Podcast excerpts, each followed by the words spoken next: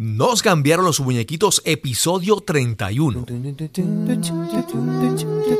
Nos cambiaron los muñequitos.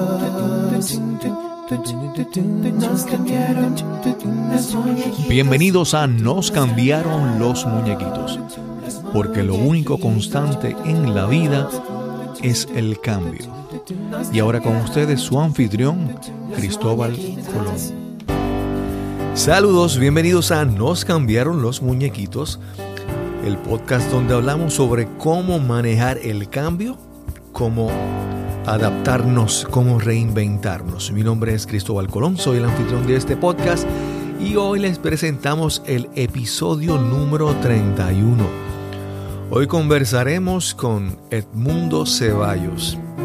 Edmundo nos comparte su camino personal y profesional a lo largo de su vida, desde ser ingeniero a cargo de proyectos militares hasta ser diseñador de páginas web y todas las lecciones aprendidas en su camino. Esperamos disfruten esta conversación. Saludos, bienvenidos a otro episodio más de Nos cambiaron los muñequitos.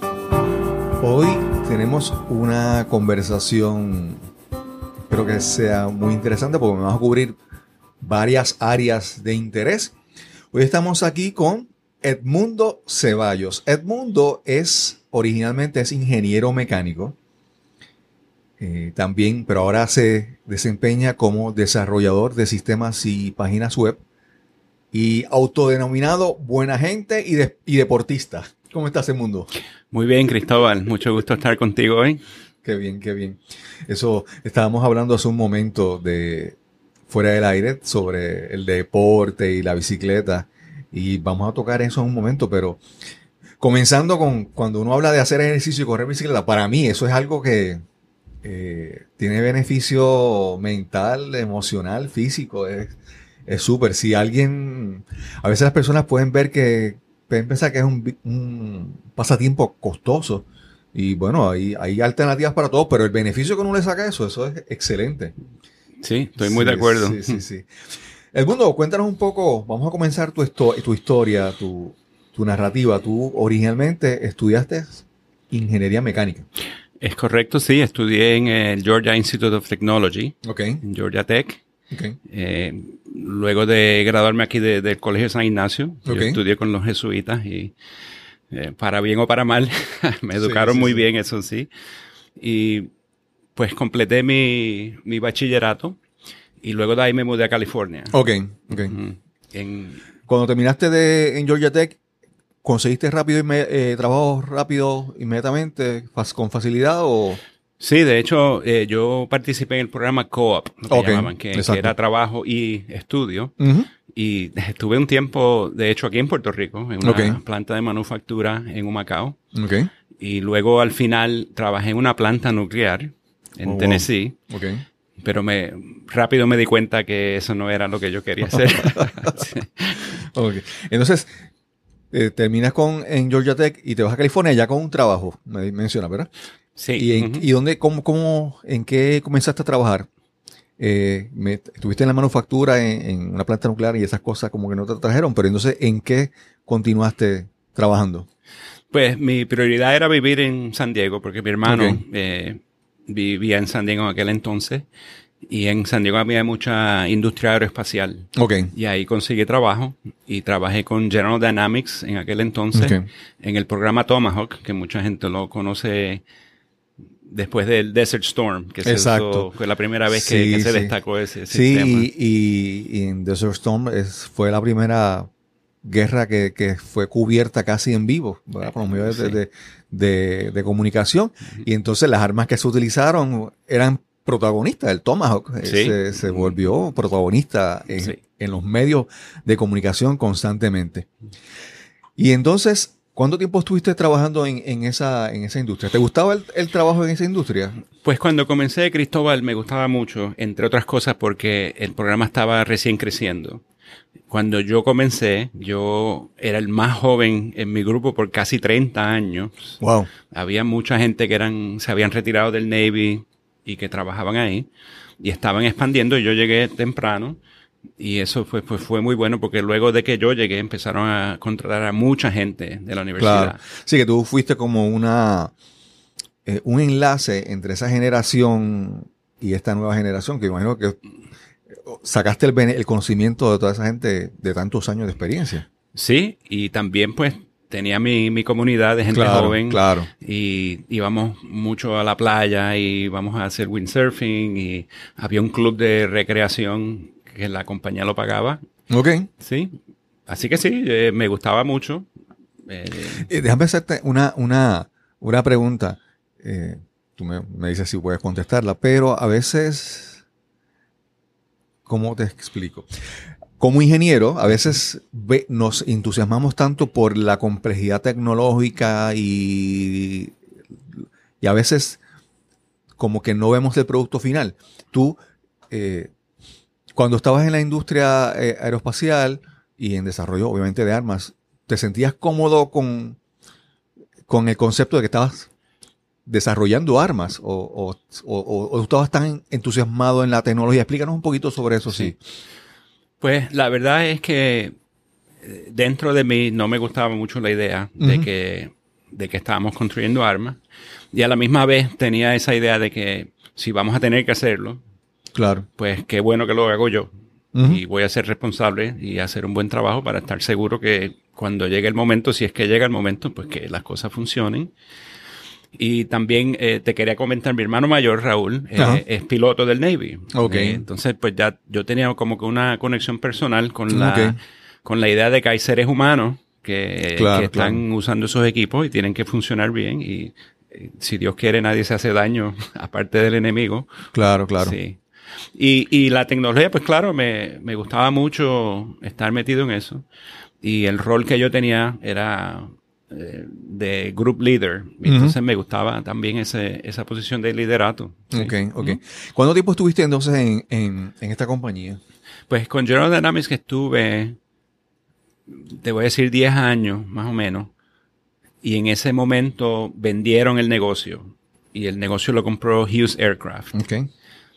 Y estuvimos en San Diego un par de años más hasta que Hughes hizo la decisión de que nos íbamos a mudar a, Tucson, Arizona. Ok, ok. Entonces, eh, cuando te, cambia la compañía, siguen con el mismo proyecto trabajando, el desarrollo del mismo, el mismo proyecto del Tomahawk. Sí. Y, obviamente sabemos que este, este, este proyecto fue exitoso, se desarrolló y se usó. Eh, se completó el proyecto estando con, con Hughes. Sí. Y, y cómo, cómo, cómo fue porque muchas veces todas estas compañías lo que hacen es que trabajan con prototipos para después competir con, con, por contratos. Muchas veces trabajan en un montón de desarrollo de, tecnología y de equipos que después no se, no se construyen o no se utilizan, ¿verdad? Y entonces, eh, explícanos entonces la transición de cuando finalmente el producto se desarrolló, fue aprobado, se llevó los contratos eh, ¿Cómo fue eso para ti, esa, esa experiencia? Sí, pues yo cuando llegué al proyecto, ya el proyecto estaba en fase de cambiando a la fase operacional. Ya los prototipos se habían hecho, el diseño ya estaba hecho y la parte en que yo trabajaba era eh, incorporarlo al sistema operativo del Navy y darle mantenimiento a los sistemas y entrenar al personal de cómo se utilizaba el sistema. Eh, durante el tiempo que estuve eh, también creamos una variante nueva del Tomahawk. Eh, pero al momento que Hughes llegó ya estaba en producción y había un coproductor que era McDonnell Douglas en aquel entonces. Sí, compañías grandísimas de experiencia, ¿verdad? sí. En el mundo aeroespacial son reconocidas. Sí. Y entonces, eh,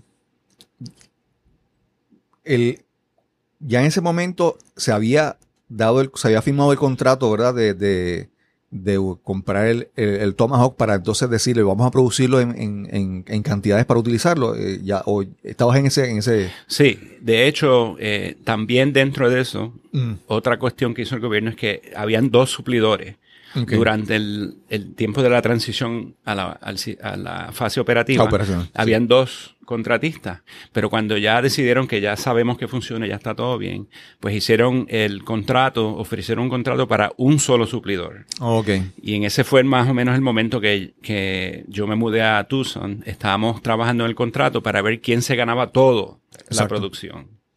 Y entonces ahí finalmente eh, Hughes se lleva el contrato, finalmente. Y me imagino que eso fue un, gran... Eh, eh, ¿cómo te diría? Un gran impulso para esa compañía, porque garantizar, asegurar ese contrato, y esos contratos son por múltiples años, eso no es un trabajito de dos años y... Sí. Eso, eso, eso, ese alcance, ese logro para la compañía, significó algo para ti adicional, más trabajo, más, más salario, o cómo, cómo fue? Pues fue, eh, no fue lo que yo pensaba que iba a ser. Eh, yo, yo metí muchas horas, mucho tiempo en ese trabajo. Eh, durante ese tiempo de la transición a, de San Diego a Tucson, mi, yo tenía una hija, mi hija Raquel tenía ocho meses, mi, mi, esposa en aquel entonces estaba llevando a mi segundo hijo. Ah, y cuando nos mudamos a, a, Tucson, mi hijo nació prematuro. Y fue, fue muy difícil balancear el tiempo del contrato versus el tiempo con mi familia y la compañía me decía mucho que esto es crítico. Claro, de, hecho, ellos habían estimado que si no ganaba ese contrato, la compañía se iba a ir a quiebra. Wow. Te gané mucha, mucha presión, mucha responsabilidad. Mucha presión. Y, en ese tiempo, ¿cuánto, cuando hablamos de un, un, día, una jornada de trabajo diario, más o menos cuánto tiempo le dedicabas por día para, para tener una... Pues te puedes imaginar que teníamos la, la reunión de la mañana a las 6. Wow. Y había una reunión de la tarde a las 7 de la noche. Y eso lo hacíamos seis días a la semana y a veces también los domingos. Wow. O sea que ya ahí entre reunión y reunión eran más de 12 horas. Ese, eh, y en lo que conducía de mi casa al trabajo me tomaba casi 40 minutos llegar. Wow. Eh, sin tráfico. sí, eh, yo me imagino que entonces en ese momento debe ser, debe ser muy complicado para ti con, con con el nacimiento de tu hijo y con los problemas que, había tenido por ser prematuro, más el trabajo, eso debe, debe ser, debe ser, debe ser muy difícil para ti. Eh, en ese momento, eh, ¿continuaste en el trabajo? Eh, ¿cómo, te, ¿Cómo te explico? ¿Era fácil para ti dedicarte al trabajo, concentrarte, pensando en tus asuntos familiares o, ¿Cómo, ¿Cómo, tú podías separar ambas cosas? ¿Lo profesional, lo familiar? ¿Se te hacía fácil o...? No, no fue fácil. Eh, y tuve que... Básicamente, como decimos, tuve que poner un muro alrededor de, de, mí para, para tratar de separar las cosas. Claro, Entonces yo iba al trabajo y trataba de no pensar en mi situación familiar y cuando iba a mi casa, pues trataba de no pensar en, en lo que tenía que hacer en la oficina, pero dentro de todo eso, pues en verdad eso no, no funcionaba. Claro, claro. Incluso, por ejemplo, si mencionas que tu jornada de trabajo era de más de 12 horas, eh, el, el, el, viaje al, al, trabajo, del viaje de regreso, el, el tiempo que tienes que tener para, para cenar, para, para estar en tu casa, que muchas veces uno dice, pero realmente o, no, no le dedicabas tiempo suficiente a tu familia o, el sueño en tu caso tampoco tan, tenías cosas que, ¿verdad? Y se ha demostrado que el sueño es esencial porque para tú recuperar y para tú reconstruir tu, cuerpo y tu mente necesitas descansar y, dormir. Sí. Y eso realmente... ¿Y por cuánto tiempo entonces pudiste continuar en ese, en ese ritmo? Eh, con, el trabajo. Eh, llegó en, en, algún momento el trabajo empezó a, a, decepcionarte o a sentirte diferente. ¿Cómo cuéntame cómo, cómo fue progresando eso? Sí, pues eh, ese, ese proceso duró aproximadamente 8 o 9 meses. Ok. Y el contrato, gracias a Dios, lo ganamos. Ok.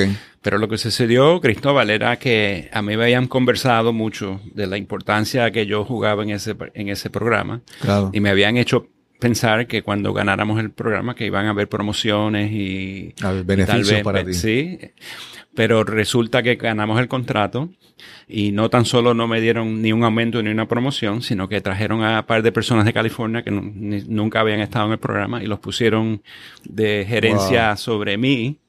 Y en ese momento, eh, definitivamente, como dicen por aquí, me apestaba la vida. me sentí muy mal. Y, y, me fui, pues, una depresión, porque sentí que, que, fue una traición lo que me hicieron. Y a la misma vez me di cuenta de, del sacrificio que hice y podía ver, pues, que mi familia tal vez hasta pensaba que yo los traicioné a ellos, porque no estuve ahí. Claro, y lo hice por el trabajo y después eso no funcionó. Entonces, entras en este, en esta, en esta etapa, ¿verdad? Como tú describes, y llegó un momento en, que seguiste en el trabajo o renunciaste, te fuiste, ¿qué decidiste hacer? Porque obviamente cuando uno no está a gusto ya en un lugar, es como que está uno ya en, de picada. Sí. Si uno está feliz y haciendo un trabajo, uno se siente cómodo, uno puede continuar, pero si ya estás en esa situación, sí. ¿cómo ocurrió algún cambio? ¿Te fuiste, renunciaste? ¿Qué ocurrió después eh, con esta situación? Pues gracias a Dios, Cristóbal, tenía unos compañeros que estaban originalmente en San Diego conmigo, que ellos fueron a trabajar a otros lugares. Y uno de ellos en particular eh, trabajaba en una compañía que desarrollaban herramientas de ingeniería de software en San José, California. Y él y yo habíamos estado en contacto y era muy cómico porque varias veces me había dicho, vente para acá, vente para acá. Y yo no quería porque yo sentía un sentido de... Pertenencia. Sí, que... El proyecto ya estaba, eso era sí, yo pensaba que, que, eso era, iba a ser mi retiro, como, como claro, dice. Claro. Y, pero luego que me di cuenta que eso no sucedió y mi amigo me llamaba y me preguntaba cómo estaba y por fin un día me dijo, ¿por qué no vienes a Phoenix? Eh, eh, ellos fueron a Phoenix a una reunión y me dijo, ven y conoces a mi jefe y hablamos. Y fue una experiencia muy interesante, Cristóbal, porque yo fui a Phoenix y, y, mi amigo y yo también conocía a su jefe, no muy, muy personalmente, pero lo conocía. Fuimos a cenar y nos tomamos unas cervezas y hicimos chistes y ya se está acabando la noche y yo estoy pensando, no hemos hablado del trabajo. Así que yo voy donde el señor este, Dan Comet, Dios lo bendiga, tremendo señor. Y le digo, Dan, vamos, podemos hablar de lo del trabajo. Y él como que me, se sorprende un poco y me dice, ok, ¿qué quieres hablar? Y le digo, bueno, pues me vas a ofrecer un trabajo, ¿no? Y me dice, yo pensé que Stuart te había dicho que aquí tienes un trabajo cuando tú quieras. Ah, ok. Y yo le dije, bueno, pues ok. Este, entonces, ¿cuáles son los términos? Y una vez más me mira y se sonríe y me dice, pues dime tú cuáles son los términos. y ya, pues, pero estuvo muy cómico porque, porque yo todavía pensando que tengo que pedirle permiso, que, esto no va a suceder. Hasta el punto, Cristóbal, que le dijo, ok, pues ya entendemos que voy a trabajar y, dónde es y cómo es el arreglo. Entonces vamos a hablar de lo último, el salario. Y él me dice, pues, ¿cuánto quieres? entonces yo le di una cifra, dijo que sí. Y entonces fue un, como quien dice, me tiraron un salvavidas. Ok. Y la, esa situación mejoró mucho. a mi situación personal, desgraciadamente, pues se, se siguió deslizando eh, y por fin me divorcié. Okay. Y eso pues tenía esa carga, pero a la misma vez de mi vida profesional se mejoró mucho la cosa. Claro, claro. Entonces comenzaste a trabajar eh, muchas veces en, en, esto del mundo del software, de desarrollo de programación, hay, hay partes, hay sitios que tú trabajas desarrollando productos desde cero. Hay veces que son implementando sistemas, implementando productos que otras compañías venden. Y en el caso de ustedes, era, lo que hacían era desarrollando sistemas desde cero o implementando productos, sistemas que otras compañías ya tienen, por ejemplo, Oracle u otras cosas, compañías así. Sí. Pues nosotros tenemos un, un eh, un producto muy eh, único, no había ninguno parecido y era una combinación de una base de datos y un motor de simulación. Y que te, permitía hacer modelos del, diseño y luego ejecutar los modelos a ver si funcionaban. Eh, es básicamente para desarrollar prototipos. Y mi función era ayudar a los clientes a implementar la herramienta dentro de sus procesos. Ok. Qué bien, qué bien. Y entonces, eh, con este cambio? ¿Cuánto tiempo estuviste en esta nueva etapa de tu vida? Eh, ¿Cómo, cómo te fue? ¿Cómo, ¿Cómo siguió progresando? Sí. Pues a mí personalmente me fue muy bien. Yo me llevaba muy bien con la gente. Tuve la oportunidad dentro de ese trabajo de viajar a, Corea del Sur. Siete veces fui. Wow. Y el mínimo tiempo que estuve fue una semana. Una vez estuve tres semanas. Y eso fue una oportunidad eh, que nunca en mi vida me imaginaba que iba a tener. Qué bien. Y estuvo tremendo, me encantó, la comida me encantó, la gente me encantó. Y la última vez que fui, que fue aproximadamente en el año 1999, eh, cuando regresé a mi casa eh, y me llamaron de la oficina y me dieron layoff. Wow. Sí. y fue layoff por, o sea, te despidieron por la situación económica o se perdieron contratos o, qué, qué, La compañía, yo no sabía, nuestro CEO eh, estaba derrochando la plata como si crecieran los árboles. Wow. Y yo no lo sabía y parece que los inversionistas habían visto y empezaron a reclamar y ellos se empezaron a preparar porque ellos sabían que el fin ya venía y me dejaron ir y, y Cristóbal, qué irónico la vida, porque me molestó mucho y yo pensé, ¿por qué yo primero? Y resulta que fue el mejor favor que me hicieron, porque yo me fui y me, me pagaron un tiempo y me dieron mis vacaciones. Los que se quedaron y los despidieron luego no les dieron nada. Estás escuchando Nos cambiaron los muñequitos. Este es el episodio número 31 y hoy conversamos con Edmundo Ceballos. Sí, porque te fuiste a tiempo cuando había... Quedaba un poquito en el fondo de pegado, sí. sí. Sí, Los que se fueron después, eso... Wow. Y entonces, ¿qué, qué, un cambio forzado, obligado. Me imagino que eso debe ser, a veces ni el, el, simplemente recibir la noticia, te tiene que, tú tienes que necesitar un tiempo primero para procesarlo, el, el malestar y el, o sea, tú inmediatamente no puedes decir qué vas a hacer después porque estás como que, no sé, impactado por la noticia de decir que te despidieron. Sí, yo, yo te diría que impactado sería decirlo suave, porque me dio una depresión brutal. Ok. Y tú te puedes imaginar eh, mi vida personal que no había funcionado. Tenía eso en la mente. Tenía lo de Hughes en la mente. Me había ido muy bien y de repente me quitan la alfombra a través de los pies y voy para abajo. Y entonces se me hizo muy difícil. ¿Cuántos años estuviste en esta, en esta última etapa con esta compañía para comparar con? Pues estuve tres años y medio. Sí, que todavía era, era, era muy fresco todavía, lo que había pasado con Houston. La, la, herida, la llaga la tenía todavía. sí, sí, Y entonces, ¿cuál fue el próximo paso? ¿Qué hiciste después de esto? Pues... Porque tienes que buscar entonces, te dieron una paga para, te pagaron las vacaciones y te dará por un tiempo, pero tienes que empezar a, buscar alternativas. ¿Qué, ¿qué, qué, hiciste entonces? Pues eh, una vez más, gracias a Dios, y porque siempre para mí ha sido fácil tener amistades y hacer amistades buenas. Pues cuando me despidieron, me llamaron mis compañeros de Lockheed, Lockheed Martin en California, en Sunnyvale. Ellos eran el grupo que hacía los satélites. Y ahí había hecho trabajo con la otra compañía. Y una señora muy amiga mía me llamó y me dijo, mira, ¿tú quieres venir aquí de contratista? Te podemos dar algo, no, no necesariamente permanente. Pero... no como empleado, pero Sí, me daban contratos, un poquito acá, un poquito acá. Claro. Y con eso me bandía un tiempo y poco a poco seguía haciendo conexiones dentro de Lockheed. Y eh, llegó un momento que Lockheed le ofrecieron un contrato enorme. Ellos tenían eh, la propuesta para hacer el Internet de la próxima generación en el espacio. Iban a hacer todo basado en satélite. Y conversé con unas personas y resulta que tú sabes que dentro de los contratos de gobierno federal hay unos, unas obligaciones de contratar a minorías y a compañías pequeñas. unas cuotas. unas cuotas, sí. Y pues yo formé una, una un LLC, una, una compañía, una corporación pequeña, y me contrataron, me pusieron en la lista de los suplidores preferidos. Qué bien. Y me llevé un contrato que eventualmente tuve siete personas que trabajaban conmigo y en ese momento, una vez más, me sentía que estaba eh, on top of the world. estaba en la ola arriba, mirando hacia abajo, sonriendo. Sí, estaba eh, en la montaña rusa, estaba subiendo y llegando arriba, que se ve la vista espectacular. Y sí, sí. ¿Y qué pasó luego?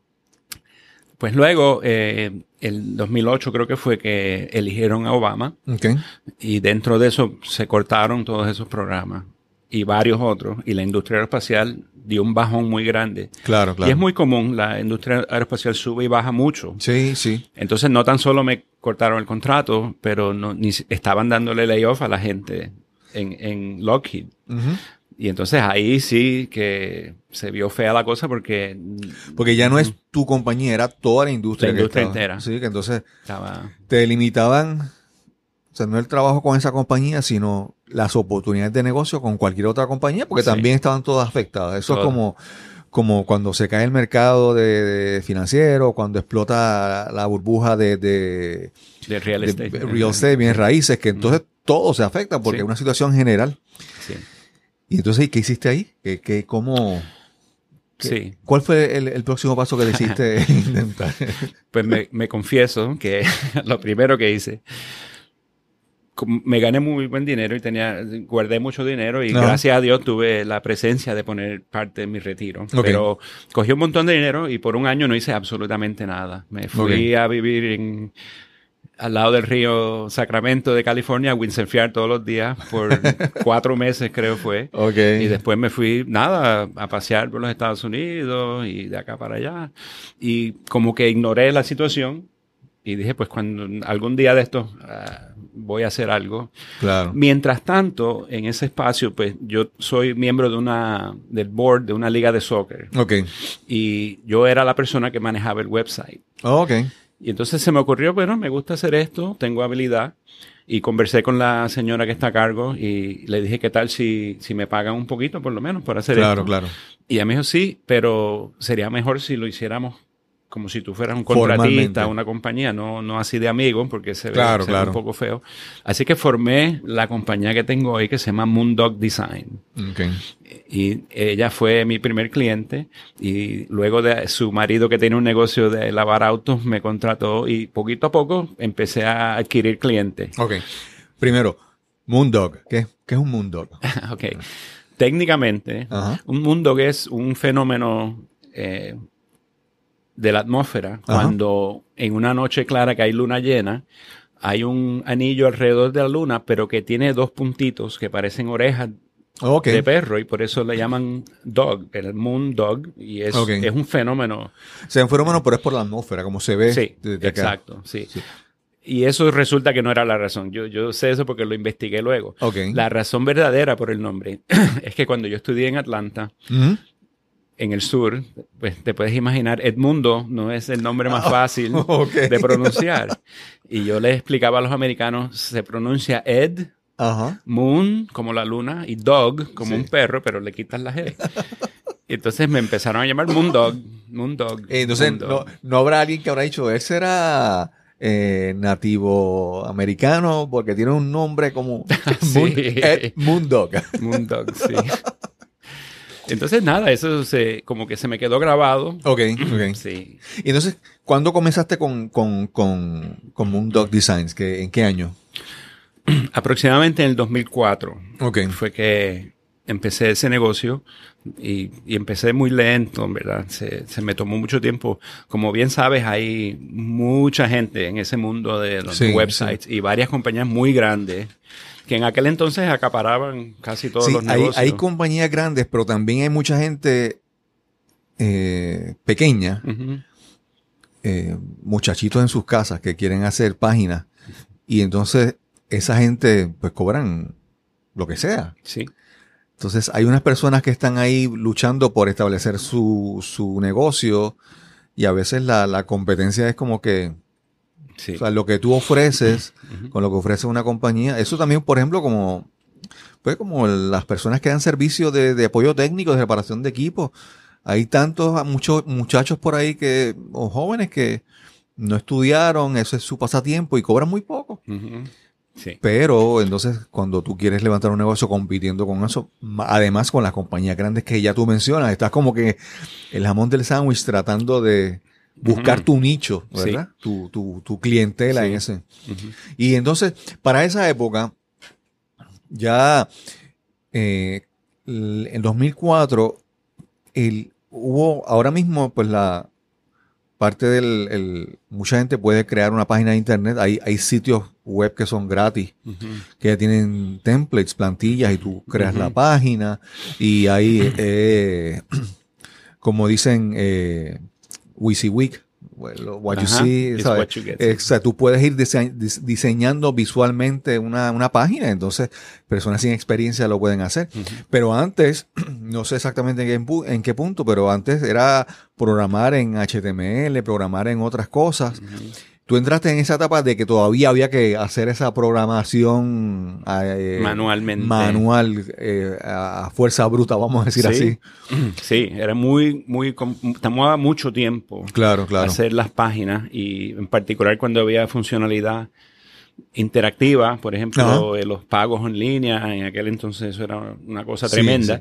También me acuerdo incorporar un vídeo a una página de web, era, era una aventura hacer eso. Sí, yo me imagino que, por ejemplo, ahora, ahora tú quieres algo y pues buscas un plugin, buscas un módulo ya preprogramado que alguien hizo, pero antes si no tenías que hacerlo tú. Sí. Y, era como... Requería mucho esfuerzo y también requería un poco más de conocimiento. De, no era solamente el conocimiento básico, había que tener un poco más. Sí, entonces otra, otra, otra cosa que pasa es que muchas veces hay personas que saben tecnología, pero no saben de negocios o de las industrias que ellos quieren entender. Entonces, ese es el reto de que no es programar por programar, es como tú programas o como tú creas un producto para facilitarle el trabajo a un negocio que tiene unos procesos y, una, y unas cosas, ¿verdad? Ahí es que muchas veces las personas como que no, no, muchos programadores no tienen esa destreza y no tienen tanto éxito. Hablamos entonces que estabas trabajando con esto, con, con trabajo así de programación directamente y comenzó a irte bien con, con tu compañía? ¿Cómo, ¿Cómo, te ha ido? ¿Cómo... Bueno, ahora me está yendo mucho mejor. Al principio fue muy difícil, en verdad, porque, por ejemplo, lo que tú comentas, había mucha gente que tenía eh, eh, mucho conocimiento técnico, pero no necesariamente la habilidad de, conversar con un cliente y, y, entender lo que el cliente quiere. También, desgraciadamente, mucha gente que, que solo estaban haciendo como que un part-time y entonces eh, clientes habían tenido malas experiencias. Y eso fue una, una etapa difícil porque la gente como que tiene un miedo, porque ya pusieron la mano y se quemaron y ya no quieren que quemarse otra vez. Y, y pues tomó tiempo eh, crear una suficiente clientes para que el negocio me pagara las cuentas. Ok. Eh, pero poco a poco se, se fue mejorando. A la misma vez, la tecnología ha, hecho unos avances impresionantes. Sí. Y hay algo que te quiero decir es que muchas veces tú puedes tener un, sistema, una página de internet que tecnológicamente o funcionalmente sea excelente, pero hay un factor de diseño que, tiene que ser atractivo, que cuando tú llegues a la página veas y te dice, ah, te invite a quedarte. Entonces, el, es también la parte tecnológica, pero también está la parte del diseño. Tú, ¿qué, tenías alguien que te ayudaba con la parte del diseño gráfico, del diseño de la página, o, tú lo hacías todo? Habla un poco sobre eso. Pues sí, que es muy buena pregunta porque el, para mí, eh, para ser un buen eh, diseñador de, web, hay que saber usar la tecnología, pero es el arte de usar la tecnología. El arte es, muy importante. Y los factores humanos, porque las páginas de web requieren interacción. Mm. Por ende, el, ser humano que está en el otro lado de la pantalla es crítico en el proceso. Entender cómo un ser humano se comporta y cómo ellos ven las cosas, no como las veo yo como programador. Claro, claro. Me recuerdo mucho cuando trabajaba en, la industria que los programadores me decían, ahí hay una línea y tú pones, escribes los comandos. Mis clientes me decían, tú estás loco, yo quiero un botón, dame un botón, yo no quiero estar poniendo código. Entonces, para contestar tu pregunta, mi hermano, Tito, mi hermano es artista gráfico profesional. Cuando yo me mudé a San Diego, él y yo vivimos juntos muchos años, casi casi 10 años vivimos. Y en ese entonces, pues yo venía de la oficina, y me sentaba en mi casa y conversaba con él. Teníamos una Mac en la casa y él nos enseñó todo, toda esta cuestión de, del arte gráfica, del arte comercial, de qué, qué, es lo que importa, qué es lo que hace una diferencia. Y de ahí yo pude aprender suficiente para por lo menos poder conversar con un diseñador gráfico, ¿verdad? Porque una cosa muy común, Cristóbal, es que la persona tiene la habilidad técnica, pero no tiene la idea. Mm, yo vengo del mundo donde la idea es lo más importante. Claro, claro. Entonces, yo entender lo que el cliente necesita y poder comunicárselo a un diseñador gráfico, por ejemplo, eh, fue una cosa muy, muy útil. Claro. Eso me, me ayudó a impulsar eh, la calidad de mi producto. Claro, decirlo así. Sí, porque en, el asunto de el, el, trabajo, el trabajo de un diseñador gráfico, de un artista gráfico, a veces como que como hay que presentar un producto final y que sea del agrado de, la persona, del, cliente, si hay 5, 6, 7, 8 versiones en, ese proceso, es, trabajo para el artista gráfico. Y entonces eh, el artista gráfico tiene que asegurarse de que entiende bien, la idea para minimizar ese, ese, esos intentos en el camino, porque entonces es, es, más, más rentable para él. Sí. Si, si, tiene que, si para hacer una idea tiene que ir ocho veces donde el cliente, ese intercambio de ver cómo le gusta la idea y cómo. Sí. Es, es, un problema. Sí. Y entonces esa habilidad eh, es muy importante, muy importante. Entender lo que, lo que, lo que el cliente quiere y a veces también decirle si lo que él quiere es lo mejor.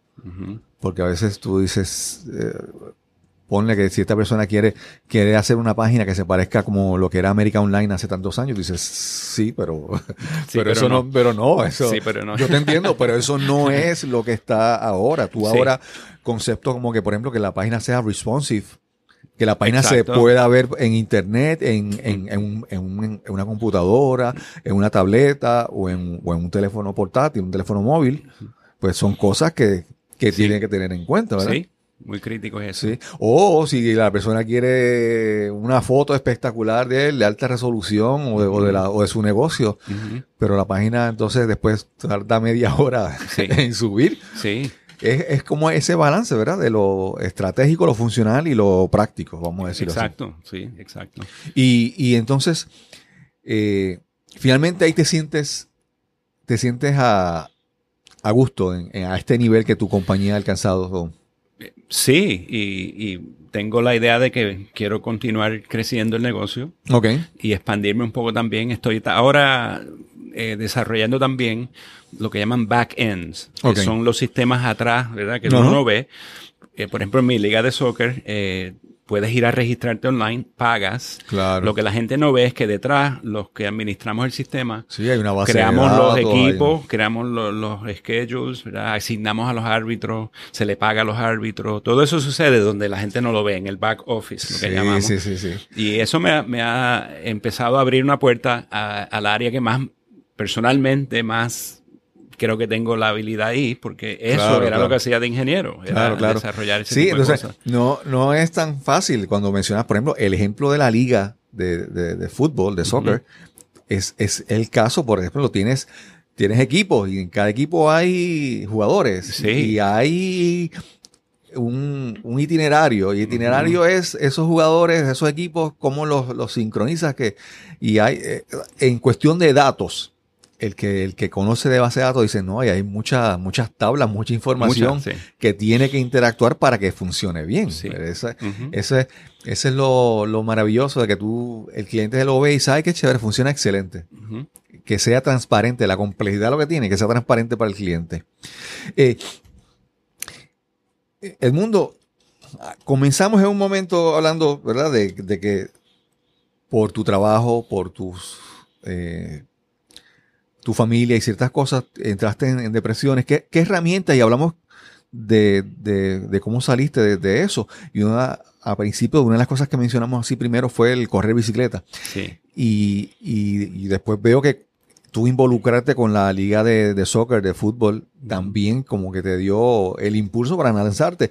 ¿Qué, ¿Qué, herramientas te han ayudado eh, a, a tú manejar esas situaciones, esas esas cargas emocionales que te han afectado. Como, Háblanos sobre un poquito de... Sí, pues por mi naturaleza de ser terco y de pensar que como soy ingeniero, pues yo tengo que solito arreglar mis, cosas, pues, pues pasé mucho tiempo sin, sin, sufriendo, básicamente, sin necesidad. Pero en, en, un momento en mi vida, más o menos cuando cumplí 50 años, okay yo miré a mi vida y no me estaba funcionando la cosa. Y me di cuenta que había que hacer un cambio.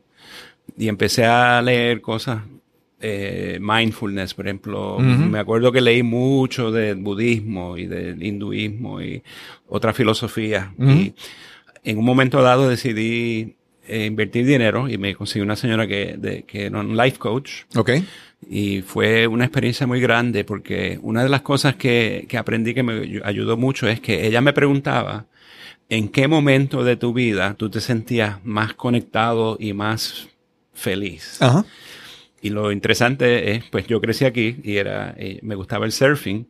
Y ese es el momento que yo, si tú me preguntas cuál es el momento que tú te sentías más conectado al universo, es cuando estaba corriendo una ola. Ok. Entonces ella me hablaba, cuando te sientas mal o si no, piensa que estás en la ola, piensa que estás en la ola. Entonces eso como que me dio una apertura de pensar, ok, pero entonces ¿qué más dentro de ese mundo está, que no tengo ahora, que tenía antes, que hacía una diferencia? Claro. Y me encantaba la bicicleta de chamaco. Yo me iba, yo crecí en Guaynabo y me iba por los filtros, por los montes, por ahí. Y me comía un, par de mangos de la calle para, para, alimentarme y me lo gozaba mucho. Y entonces descubrí que la, la, bicicleta la había tenido en el garaje y la saqué y le eché aire. Me acuerdo muy bien, en la primera vez que la saqué en varios años, corrí creo que media, media hora y llegué a casa y, me enfermé, me sentí mal este, y me di, cuenta, me di cuenta de, de, lo mal que estaba tratándome mi cuerpo. Físicamente. Y, pero eso me inspiró a decir, ok, pues vamos a empezar a, a correr bicicleta dentro de ir a correr bicicleta, pues, pues eh, demasiada bebida no, no me funcionaba. Entonces empecé a bajar eso un poco. También con mis amigos de soccer me invitaron, vente, vamos a jugar. Y dijo, ok, pues vamos. Entonces ya los viernes por la noche no era ir al bar, era ir a jugar soccer. Y poco a poco pues empecé a hacer un cambio de vida que me, me ayudó, pero todavía había, la parte emocional no la había manejado todavía. Claro, claro. Eh, entonces, da, poco a poco eh, personas llegaron a mi vida que hicieron un impacto muy grande. Y me ayudaron a mí a ver que, que había, habían cosas en, dentro de mí que no, que yo no había, no les había dado cara, tal vez ni siquiera las había identificado. Y, eh, y eso, pues, en ese proceso, uno de las de las cosas que, uno de los libros que yo leí, tuve la suerte de, con mi gran compañera Tere Beard, eh, ella publicó su libro Todo lo malo es bueno, y es un momento muy profundo para mí, porque darme cuenta que la gran mayoría de mi miseria la creé yo solito. Claro, claro, claro. Y lo que eres hoy, si puedes mirar para atrás el pasado y ver cosas que no te agradaron, pero, pero lo que eres hoy fue creado por eso. Exactamente. Son los como eres hoy, si eres fuerte o si tienes más experiencia, es porque pasaste por esos pasos. Sí. Que si esos pasos no hubieran estado hoy, pues sería otra, serías otra persona. Sí. Eso, eso, eso es algo que es muy importante, es entender que, que tú no puedes descartar lo que tú eres. O sea, tú tienes que, tú con lo malo y lo bueno que tengas, tienes que aceptarlo. Sí. Y tratar de con eso hacer lo mejor que pueda. Sí. Sí, y yo me gusta pensar para mí que si todo eso no hubiera pasado, pues hubiera ganado en el juego de la vida y hubiera fracasado en el, el juego de mi vida. Claro, claro, Mi vida personal. Nunca había tenido la oportunidad de, confrontar ese pasado que todos tenemos. todos tenemos un pasado eh, y muchas veces tratamos de vivir como, como si no estuviera ahí. Y sin la oportunidad, como tú comentas, nunca hubiera empezado esa investigación y nunca hubiera hecho el cambio que hice. Claro, claro. Y hoy en día, pues me siento que. para bien. Claro que. Para bien, porque, como mencionaste, después de los 50, el, el cuerpo empieza a pasar factura. Sí. Y si tú empiezas a cuidar mejor, a ejercitarse mejor, eh, a, prestarte más atención a ti, eh, es, es, para tu beneficio. El mundo, y si tuvieras que mencionar algún otro libro, algún adiestramiento, algún mentor que haya te ha ayudado grandemente en tu vida, ah, ya mencionaste el libro de Tere Beard, de, Todo lo malo es bueno, pero si tuvieras que mencionar algún otro libro que tú entiendes que ha sido de una gran diferencia, ¿qué pudieras mencionar? Pues te quiero comentar que en el 2016, a través de una muy buena compañera mía, encontré un programa de desarrollo personal que se llama Landmark. Ok. Y este programa de Landmark ofrece un un taller, podríamos decir, de tres días y medio. Y el propósito de ellos es, ellos le llaman transformación, eh, educación transformativa. Sí. Y no es cuestión de aprender algo nuevo, es cuestión de descubrir lo que se nos interpone a ser el ser humano que somos. Y para mí eso fue como que alguien abrió la puerta y la luz entró y todo lo que estaba dentro del cuarto que yo no podía ver lo vi. Ok.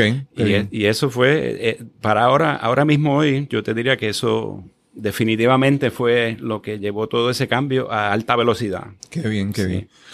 Y Edmundo, si alguien quiere contactarte, si alguien quiere saber un poco más sobre tu trabajo, tus servicios, ¿dónde te pueden conseguir? Pues me pueden conseguir en el internet www.mundog-design.com. Me pueden conseguir a través de mi correo electrónico edmundo designcom Esos dos sería lo más conveniente que me pueden contactar con mucho Y también te pueden conseguir en Bienestar Integrado. Claro. Que eres uno de los recursos que también está en este en esta página, en este portal de servicios buscando el beneficio, bienestarintegrado.com. Sí, esa es mi joya, querida, by the way. y ahí pueden ver el, el trabajo de Edmundo en función, en operación. Edmundo, gracias por esta, por esta excelente conversación. Eh, yo me identifico con tu historia por en el sentido de que siendo ingeniero uno busca siempre moverse de, este mundo, de, querer buscar soluciones tecnológicas, a querer transformar la vida para ser, qué sé yo, más humano, más sensible a otras cosas. Ser una contribución. Claro, claro, claro. Bueno, eh, esperamos que haya, hayan disfrutado de esta excelente conversación con, con el Mundo Ceballos y nos encontraremos en el próximo episodio de No cambiaron los muñequitos. Hasta. Queremos agradecer a Edmundo Ceballos por esta excelente conversación que tuvimos hoy en este episodio. De esta conversación podemos aprender que con muchas personas nuestras vidas profesionales nos traen grandes cargas emocionales, físicas y que muchas veces si no nos cuidamos podemos afectarnos grandemente tanto nosotros como nuestro, nuestro círculo cercano, nuestra familia. Es importante buscar alternativas para poder manejar, mantenernos sólidos, balanceados en armonía independientemente de todas las cosas que ocurran en nuestra vida personal o profesional. Finalmente queremos agradecerles a todos ustedes que hayan escuchado, nos hayan acompañado en este episodio. Nos encontraremos en el próximo episodio de Nos cambiaron los muñequitos. Hasta la próxima.